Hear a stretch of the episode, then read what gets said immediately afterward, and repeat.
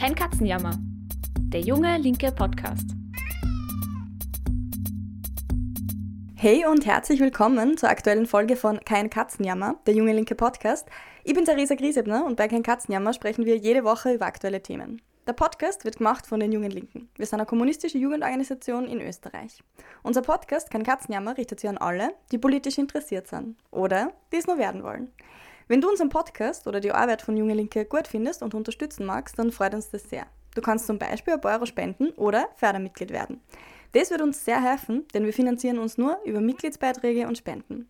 Alle Infos dazu, wie das geht, findest du in den Show Notes. Der Sommer diesen Jahres zeigt wieder mal auf, an welchen Ecken und Enden es überall brennt in unserer Gesellschaft. Und ein Dauerbrenner neben dem Klima ist in Österreich das Gesundheitssystem. Ende Juli haben Ärztinnen der Klinik Otterkring wegen Gesundheitsgefährdung von Ärzten und Ärztinnen und Patientinnen gestreikt. 2022 haben sie die Gefährdungsmeldungen in Wiener Spitälern verdoppelt. Arztpraxen am Land stehen leer, Kassenärztinnen werden immer weniger, aber eine langfristige Lösung für die sich zuspitzenden Probleme im Gesundheitssystem, die fehlt. Die Regierung hat jetzt beschlossen, dass es bis Ende 2023 100 neue Kassenstellen für Ärzte geben soll. Aber was hilft es, wenn dort niemand arbeiten möchte? Und genau über dieses brennende Thema wollen wir heute sprechen. Gibt es wirklich einen Ärztinnenmangel und woran liegt es? Was sind die Probleme in der Ausbildung und was kann man gegen das Zweiklassen-Gesundheitssystem tun? Über all diese Fragen spreche ich heute mit Anna Hader. Anna ist aktiv bei den Jungen Linken in Wien und sie studiert im Moment selbst äh, Medizin in Wien. Schön, dass du heute zu Gast bist, Anna. Ja, hallo, schön, dass ich da sein darf. Ich freue mich voll. Vor kurzem, also am 7. Juli, hat wie jedes Jahr wieder der Medizinaufnahmetest stattgefunden. Dabei haben sie in Wien, Graz, Innsbruck und Linz über 11.000 Leute für nur 1.850 Studienplätze beworben. Wie kann das sein, dass es da so einen riesigen Unterschied gibt zwischen Studienplätzen und StudienbewerberInnen? Gibt es einfach zu wenig Studienplätze oder wollen einfach überproportional viele Leute das in Österreich studieren? Ich denke, es ist eine Mischung aus beidem. Auf der einen Seite zählt Medizin halt immer noch zu den angesehensten Studiengängen in Österreich und generell weltweit. Gemeinsam mit Rechtswissenschaften und eventuell noch Wirtschaft hat Medizin immer noch ein Monopol, was so gesellschaftlichen Stellenwert, Statussymbol und damit natürlich auch finanzielle Sicherheit angeht. Das macht das Fach für viele interessant, nicht zuletzt in Österreich, einem Land, in dem Titel und Bezeichnungen immer noch so wichtig sind. Ja. Ich habe das Gefühl, dass es durchaus einer nicht zu verachtenden Menge an Leuten tatsächlich eher um diese Werte und Benefits des Studiums geht und weniger um den Inhalt und den Beruf an sich. Was dann halt im Endeffekt meiner Meinung nach ein großes Problem im späteren Klinikalltag darstellt, in dem dann Menschlichkeit und Empathie in allen Bereichen zu kurz kommen und sich gern auf Status und Hierarchien ausgeruht wird. Gleichzeitig werden diese Studiengänge auch von unserem Schulsystem extrem gepusht und gefördert. Als ich zum Beispiel in der Oberstufe meines Gymnasiums mal erwähnt habe, so ich würde überlegen, an die Akademie der Bildenden Künste zu gehen, da ist mir aktiv davon abgeraten worden von meinen Lehrkräften. Aber als es dann um den Medizinaufnahmetest ging, da habe ich dann Anerkennung und Unterstützung dafür bekommen. Mhm. Und das hat sicherlich unter anderem aber doch halt auch dazu geführt, dass in meinem Jahrgang dann im Endeffekt 60 Prozent irgendwie versucht haben, den Medizinaufnahmetest zu schreiben und viele davon jetzt tatsächlich auch Medizin studieren. Weil wenn Alternativwege vom Schulsystem sofort untermauert werden, ja, dann werden halt viele Menschen den gleichen Weg einschlagen wollen, der aber dann für viele vielleicht gar nicht der richtige gewesen wäre. Mhm. Total spannend. Ich bin ja in einer Hauptschule am Land gegangen und da war es natürlich schon auch angesehen, Ärztin zu sein, also dieses Prestige, mhm. über das du sprichst. Aber das Studium örtlich hat recht weit weg, aber auch von der Lebensrealität, als dass man da draufkommen wäre, dass man da eben die Schülerinnen in diese Richtung pusht. Aber mhm. macht das Sinn, dass das in bestimmten Schulen dann sie eher häuft als in anderen? Also hoher Status, hast du gesagt, als Erklärung, mhm. aber dann schon auch wirklich wenig Studienplätze, oder? Ja, also wenn man sich europaweit anschaut, wie viele berufstätige Ärztinnen die Länder haben, dann liegt Österreich da ganz weit vorne. Also auf den ersten Blick haben wir absolut genügend Ärztinnen. Mhm. Da sind aber dann ganz viele Dinge nicht mit einberechnet. Zum Beispiel die Tatsache, dass während die Kassenpraxen stagnieren, es immer mehr Wahlärztinnen gibt. Diese sind aber dann halt eben nicht für die allgemeine Gesellschaft zugänglich. Dadurch allein entsteht schon mal ein Riesendefizit in der Gesundheitsversorgung. Und auch zeigt sich halt der demografische Wandel nicht nur in den Patientinnen, sondern auch auf Seiten des Gesundheitspersonals.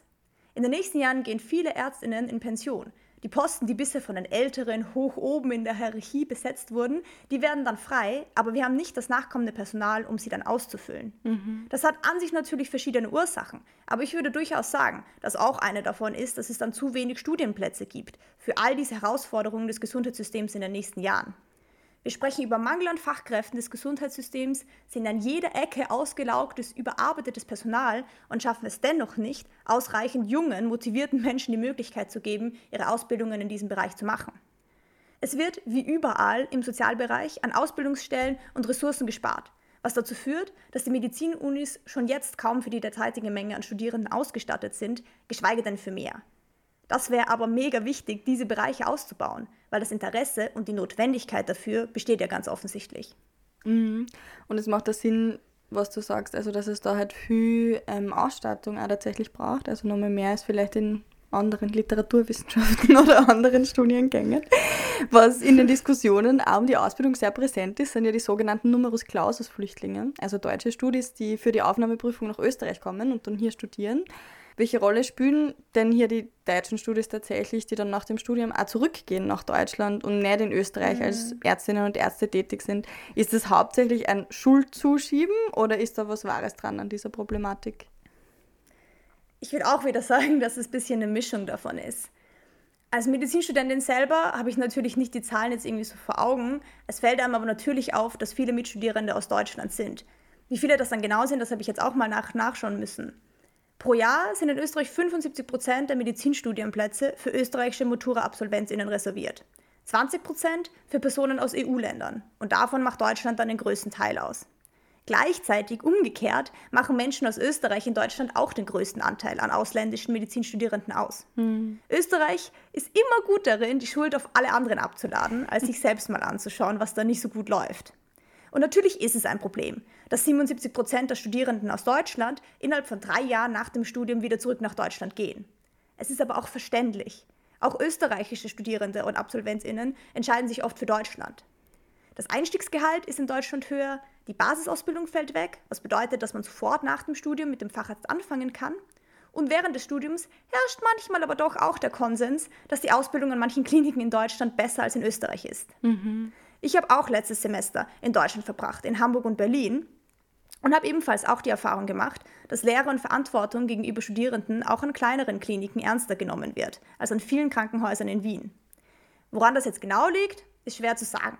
Ich kann mir aber vorstellen, dass der unterschiedliche Aufbau des Studiums dort auch etwas dazu beiträgt. Da wird viel mehr Fokus auf Praxisbezug und Praktiken genommen und gleichzeitig wird mit einem anderen Prüfungssystem gearbeitet als unserem Multiple-Choice-System. Ich will überhaupt nicht sagen, dass in Deutschland alles besser ist. Absolut nicht. Aber es gibt Punkte, die für Absolventinnen attraktiver sind als bei uns. Und das ist ein strukturelles Problem dann, dem sich Österreich stellen muss, weil immer nur auf andere deuten, davon wird sich nichts ändern. Mhm.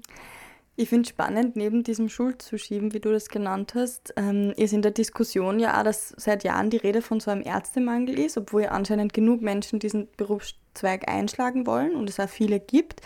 Ähm, auf der einen Seite werden dann immer mehr Ausbildungsplätze gefordert, auf der anderen Seite hast du dann wieder, es gibt eh nicht so wenig Ärzte und Ärztinnen, so wie du das ja sagst, sondern die Problematik ist eben eher das Verteilungsproblem. Was heißt das genau? Also was heißt Verteilungsproblem und wo krankt das System denn jetzt wirklich? Also wenn man sich so ein bisschen die Ärztinnenlandschaft anschaut, dann ist es eine Tatsache, dass Österreich keinen Mangel an Assistenzärztinnen hat also an jungen Ärztinnen, die gerade ihr Studium absolviert haben und jetzt dann ihre Facharztausbildung machen. Ganz im Gegenteil. Die Plätze für diese Stellen, die sind dann wieder mal überlaufen, weshalb es nach dem Studium dann zu monatelangen Wartezeiten kommt. Das Problem, das wir eigentlich haben, ist ein Fachärztemangel. Mhm. Das Problem ist, dass Menschen nach ihrer Facharztausbildung, die ein Minimum von weiteren knappen sechs Jahren dauert und sich damit an weitere sieben Jahre Studium plus Basisausbildung anschließt, mhm. dann im Endeffekt so kaputt vom System sind, dass sie eh nicht mehr in der Klinik bleiben wollen, dass sie nur noch Wahlarztpraxen aufmachen wollen oder teilweise überhaupt einen ganz anderen Weg einschlagen. Ich habe so oft im Studium schon von meinen KollegInnen Aussagen gehört wie, boah, hätte ich gewusst, worauf ich mich einlasse, ich hätte niemals Medizin studiert. Mhm. Und ich verstehe die Aussagen, ich hatte die auch schon ein bisschen im Kopf. Diese Frustration, die schon während dem Studium da ist, die steigert sich mit zunehmender Berufstätigkeit weiter. Die Lösung, unter Anführungszeichen, die sich dann in Niederösterreich wünscht, dass Menschen nur fünf Jahre verpflichtet werden, in Österreich tätig zu sein, die macht dem ja noch, noch weniger Sinn, als es sowieso schon wenig Sinn macht, Menschen zu zwingen, sich an ein Land zu binden, weil das ist absolut keine nachhaltige Herangehensweise an irgendeine Problematik. Aber nach fünf Jahren ist kein Facharzt abgeschlossen und die Ärztinnen wahrscheinlich dann noch eine weitere Spur, noch mal frustrierter aufgrund dieser Zwangsverpflichtung, weshalb sie dann wieder Österreich erst recht verlassen wollen. Weiters besteht aber definitiv noch ein weiteres Verteilungsproblem, aber das sieht man halt auch innerhalb von Österreich und nicht nur zwischen den Ländern.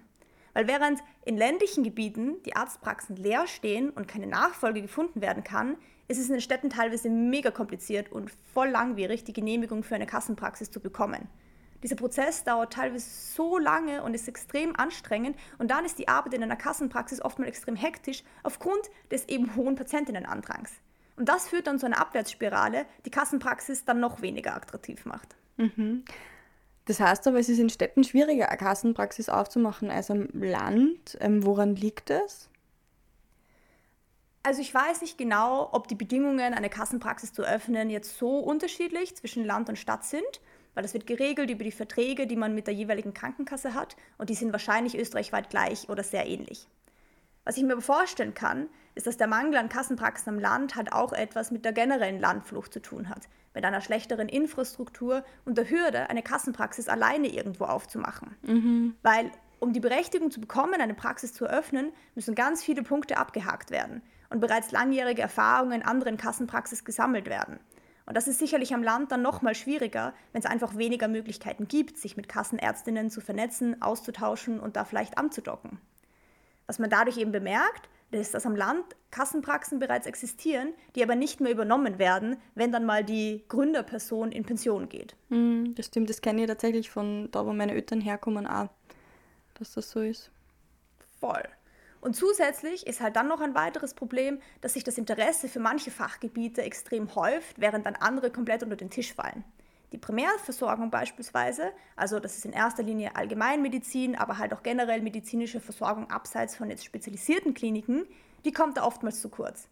Weil immer weniger Studierende wollen später beispielsweise Allgemeinmedizin machen. Und das hat auch wieder mit Status und Gehalt zu tun.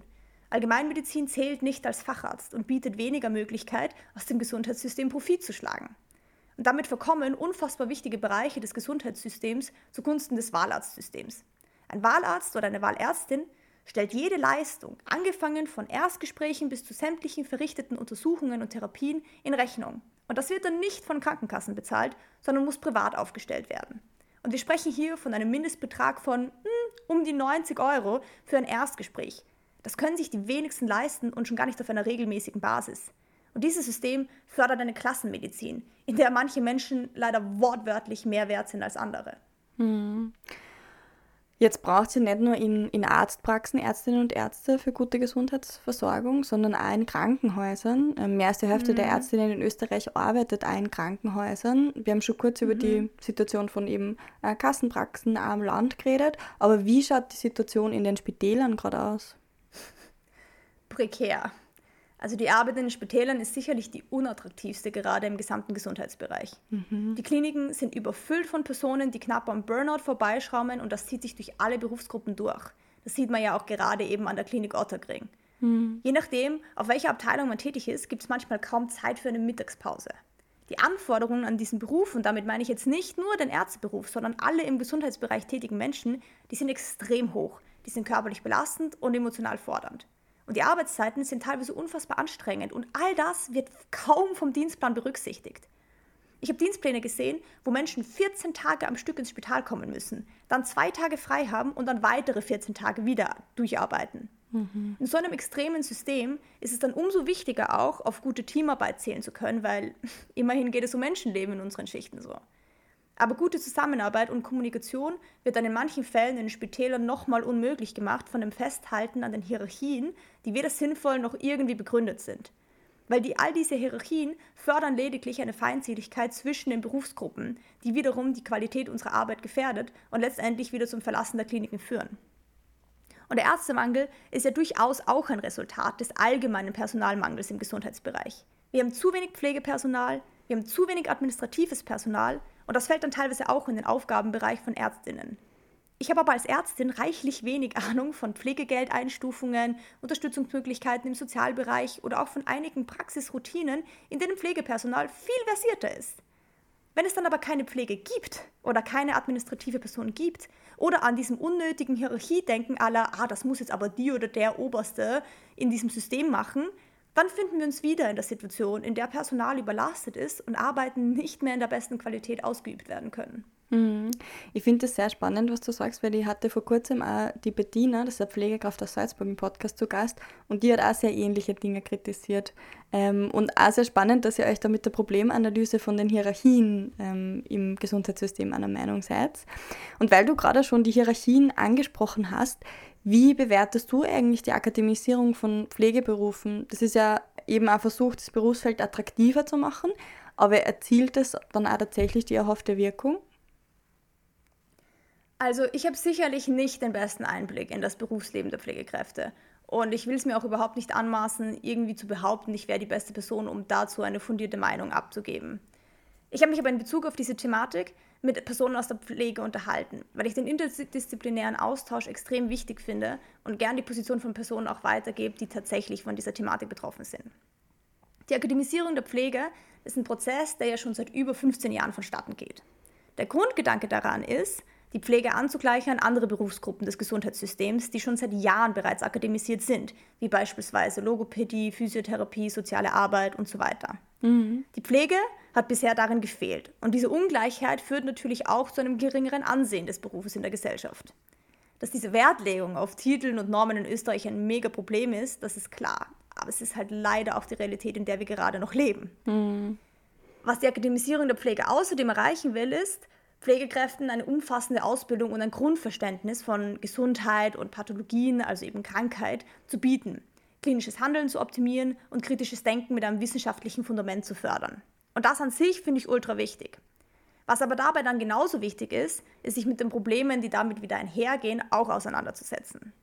Weil Pflegekräfte in der neuen Ausbildung haben dann weniger Praxis, bevor sie tatsächlich in der Klinik eingesetzt werden. Und das muss halt in den Einschulungsphasen dann auch berücksichtigt werden. Aber dieses Problem, das haben wir MedizinerInnen auch, dass wir sechs Jahre lang wissenschaftliches Arbeiten erlernen und dann oftmals mega überfordert sind mit der Spitalspraxis nach unserer Ausbildung. Im Fall von Ärztinnen zweifelt aber auch niemand die Sinnhaftigkeit der Akademisierung an. Aber sie muss halt berücksichtigt werden bezüglich der Verantwortung in Einschulungszeiten. Mhm. Was aber natürlich eine weitere Schwierigkeit der Akademisierung darstellt, ist das Kreieren weiterer Hierarchien innerhalb der Pflegekräfte und das Vergessen darauf, dass Pflege nicht nur in Spitälern notwendig ist, sondern auch in weiteren Positionen wie beispielsweise halt im extramoralen Bereich, also außerhalb des Krankenhauses, in Pflegeheimen, bei Menschen zu Hause und so weiter.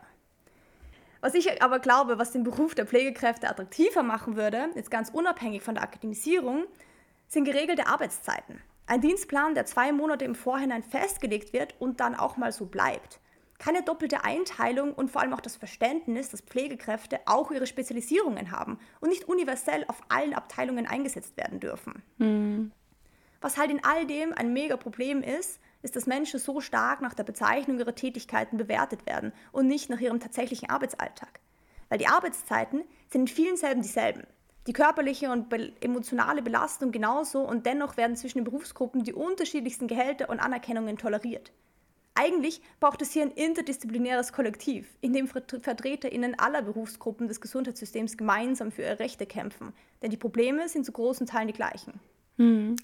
Wir haben jetzt viel über die Probleme gesprochen, die es da gibt im Gesundheitssystem. Ein paar Ideen für Verbesserungen, auch jetzt im Pflegebereich, zumindest für das Personal, hast du schon angesprochen.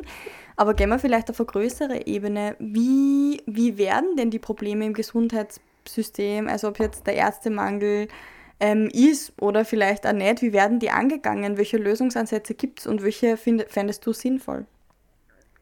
Also tendenziell finde ich, wird erstaunlich wenig getan.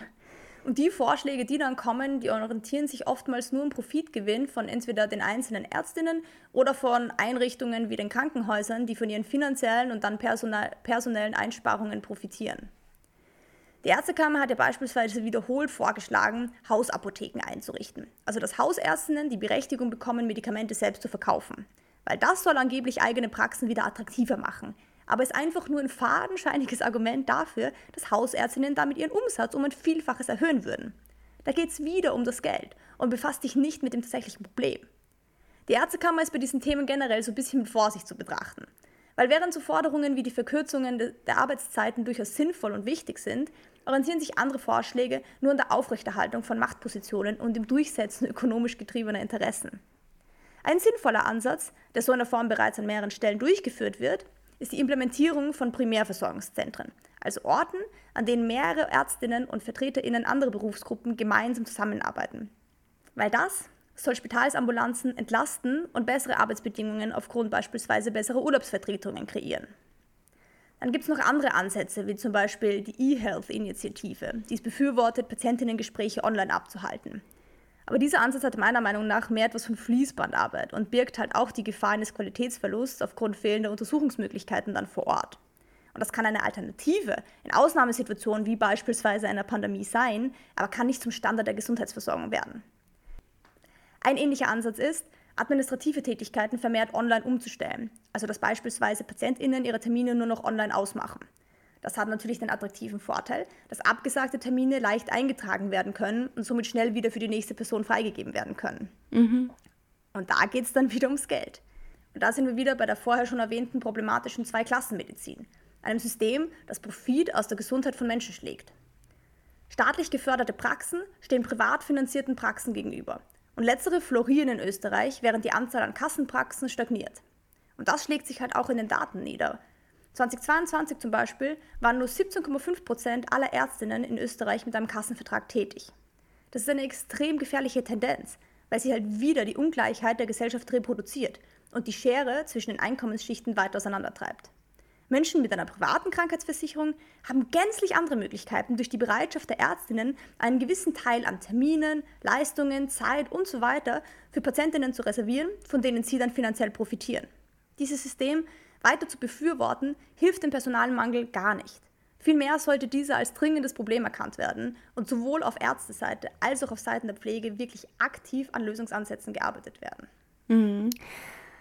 Eine Idee für einen kleinen Lösungsansatz, zumindest für Ärztinnen und Ärzte, ist ja etwas, was die Ärztekammer vergangene Woche gefordert hat, nämlich äh, eine 32-Stunden-Woche für Ärzte im Spital, zumindest im Spital, äh, bei vollem Lohnausgleich. Die SPÖ Wien, die sonst auf Bundesebene eine Arbeitszeitverkürzung fordert, hat das aber abgelehnt. Wie kannst du dir mhm. das erklären und wie findest du da die Forderung der Ärztekammer, wäre das nicht auch echt eine sinnvolle Maßnahme, um den, um den Beruf attraktiver zu machen und gleichzeitig die Belastung zu verringern? Hm. Ich kann mir die Ablehnung, um ehrlich zu sein, nicht ganz erklären. Also vielleicht geht es um die Angst, den Personalmangel dann noch weiter zu verschärfen, wenn Menschen weniger Stunden arbeiten oder sowieso um das altbekannte Argument, man könne sich das als Staat halt nicht leisten, weil es halt um irgendwelche Budgetfragen geht. Mhm. Ich halte aber die 32-Stunden-Woche für eine absolut sinnvolle Maßnahme für alle Berufsgruppen, aber besonders halt auch für Ärztinnen. Derzeit bekommen Assistenzärztinnen kaum Verträge für unter 48 Stunden. Und diese dürfen in manchen Fällen legal auf bis zu 70 Stunden die Woche ausgeweitet werden. Und das passiert dann natürlich auch. Und wenn man sich mal kurz vorstellt, was das für die Belastung des Einzelnen bedeutet, dann ist es gar nicht verwunderlich, dass halt immer mehr Beschwerden laut werden. Mit einer 32-Stunden-Woche kommt man im Gesundheitsbereich sicher auch nicht auf nur die 32 Stunden pro Woche, aber es wäre halt mhm. der erste Schritt mal an eine Annäherung an ein ansatzweise menschliches Arbeitsmodell und würde mit den Ressourcen von Personal schonender umgehen und selbstverständlich halt auch das Bleiben im Beruf tatsächlich wesentlich attraktiver machen. Mhm. Es wird auf jeden Fall spannend bleiben, wie sich das entwickelt, auch die Debatte um die Arbeitszeitverkürzung und die Positionierung mhm. der SPÖ darin. Ähm, vielleicht zum Abschluss nochmal ganz kurz. Ähm, Gesundheit ist im Kapitalismus auch immer öfter eine Ware, also wir spüren mhm. das an mhm. unserem eigenen Leib. Wie könnte eine linke Perspektive auf Gesundheit im Gegensatz zum aktuellen System aussehen? Was könnte denn der Vision sein von einem Gesundheitssystem, das nicht nur sich um den Profit dreht, sondern wo tatsächlich dann auch die Menschen wieder zählen? Also ich finde es erschreckend, wie sehr Profit aus der Gesundheit von Menschen geschlagen wird. Wie sehr dieser Bereich die Problematik unserer Klassengesellschaft verinnerlicht hat und weiter reproduziert. Erneut ein System kreiert, in dem der ökonomische Status einer Person die Qualität der medizinischen Versorgung bestimmt. Wenn du die finanziellen Mittel hast, kannst du dir einen Wahlarzt leisten, bekommst mehr Zeit, um deine Beschwerden zu schildern, eine empathischere Behandlung, einen früheren MRT-Termin, eine zeitnahe OP und so weiter. Dieses System hat in seiner Absurdität keine Grenzen. Da geht es hin bis zu Organspenden, die bis heute in einem mega shady korrupten System ablaufen. Und ich finde, das muss abgeschafft werden. Das Kassensystem muss ausgebaut werden bis an den Punkt, an dem ein Wahlarztsystem einfach nicht mehr existiert. Kassenpraxen müssen aktiv attraktiver gestaltet und aktiv gefördert werden und vor allem auch interdisziplinäre Interessensvertretungen müssen gegründet werden, die dann kollektiv daran arbeiten, die Arbeitsbedingungen im Gesundheitsbereich zu verbessern und die Gesundheit der Menschen ins Zentrum zu stellen. Mhm. Ich muss sagen, ich finde da immer die Selbstorganisierung und Initiative von, von Ärztinnen der belgischen Partei der Arbeit sehr faszinierend. Ich weiß nicht, mhm. ob du mhm. die kennst. Die haben sich eben selbst organisiert und so Erstversorgezentren geschaffen für Menschen, die sich Gesundheitsversorgung nicht leisten können. Jetzt ist es nur eine Antwort auf so das Versagen des Systems, auch nur ein Tropfen auf dem heißen Stein. Aber ich finde es insofern sehr inspirierend, als dass man sieht, dass man nicht darauf warten muss, dass irgendeine Obrigkeit das für einen löst, sondern auch, wie du sagst, die kollektiv organisieren und Server auch was tun kann. Und ich glaube, darauf wird es auch ankommen in nächster Zeit. Genau. Absolut. Insofern danke dir, Anna, dass du im Podcast zu Gast warst und so detaillierte und spannende Einblicke in die Arbeit als Ärztin und auch die Abgründe unseres Gesundheitssystems gegeben hast. Cool, dass du da warst. Danke für die Einladung, hat richtig Spaß gemacht. Das war es ja schon, unsere aktuelle Folge von Kein Katzenjammer. Die nächste Folge gibt es dann wie gewohnt nächsten Sonntag auf Spotify, Apple, iTunes und überall sonst, wo du gerne Podcasts hörst. Und egal, ob unser Gesundheitssystem oder das Wirtschaftssystem, wer was verändern will, muss es zuerst verstehen. Deshalb meldet ihr am besten gleich zur Summer School zu Marxismus an, von 18. bis 20. August am wunderschönen Attersee. Dort geht es darum, was der Kapitalismus ist, wie Marx ihn analysiert hat und warum das heute immer noch aktuell ist. Meld dich an unter www.jungelinke.at. Und wir hören uns dann hoffentlich nächste Woche wieder. Ich freue mich schon drauf. Ciao!